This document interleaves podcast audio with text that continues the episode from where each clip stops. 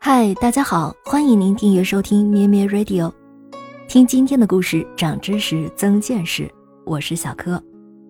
今天是八月二十二日。据记载，全真教道长丘处机是于一二二七年八月二十二日。记得知道丘处机这个人物是在金庸先生的小说《射雕英雄传》里。既然丘处机道长是真实存在的，那么王重阳。老顽童周伯通和全真妻子都是虚构的吗？我专门去查了一些资料，可以告诉大家，不仅丘处机，其实王重阳、周伯通都是历史上真实存在的人物，而且小说里的设定在真实的历史中都可以找到一些影子。先来说王重阳，在真实历史上，王重阳本名王忠福。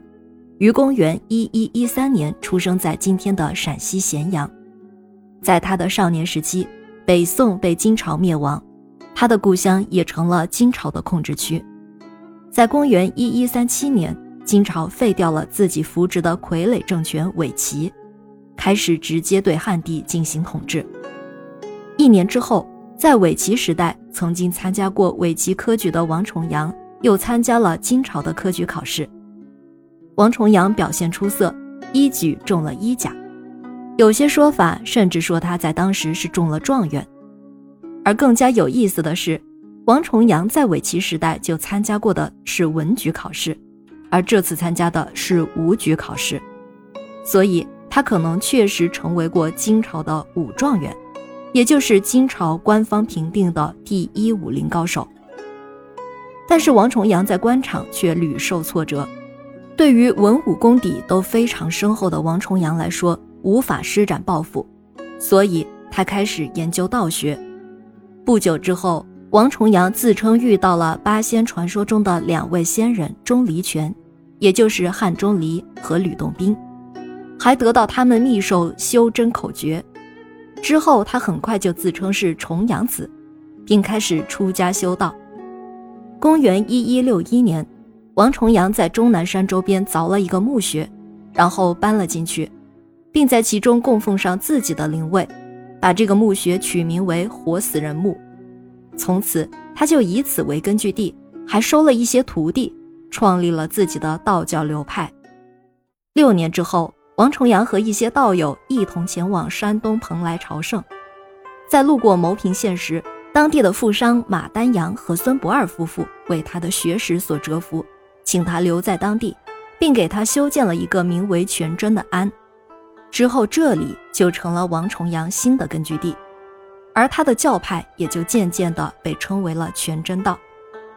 大家可以看到，马丹阳其实就是马玉的原型，孙不二也是全真七子之一，丘处机、谭楚瑞、刘楚玄等等，都是王重阳在这期间收的徒弟，都是有历史记载的真实人物。不过，虽然小说里的全真七子都有原型，在现实中的全真七子并没有会武功的记载，只是有个别记载显示，全真七子之一的王处一曾被称为铁脚仙，这说明他可能也在武功上有些造诣。周伯通确实也是一个真实存在的人物，一些史料记载，在公元一一六九年，王重阳曾经重新带领弟子返回牟平。这是一个名叫周伯通的人，也为他们筑了一个庵，请他们居住传道。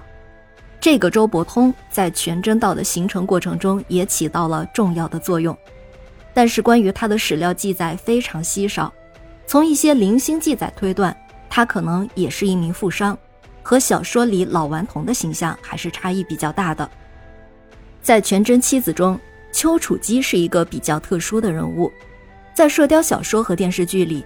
有一个成吉思汗请丘处机讲道和请教养生方法的片段，这个事情在历史中其实也是有迹可循的。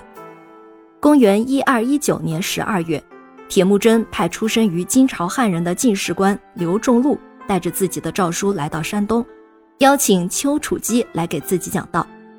因为铁木真一直忙于各种征讨，不断转战。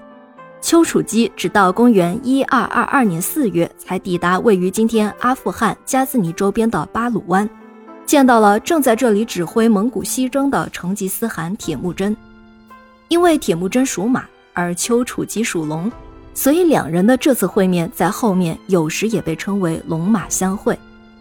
当时面对崇尚修仙的道教大师，铁木真最为关心的问题自然是如何长生。但是丘处机面对铁木真也非常坦诚，直言世上没有长生药，只有养生之道。多次劝说铁木真减少杀戮，努力清心寡欲。后世普遍认为，丘处机的这些建议对于降低后续蒙古征服战争中的残酷性起到了一定的作用。而丘处机也是有养生专著《摄生消息论》流传于世的。希望你喜欢今天的故事，期待您的订阅和评论。我们下期节目见。咩咩 Radio 陪伴每一个今天。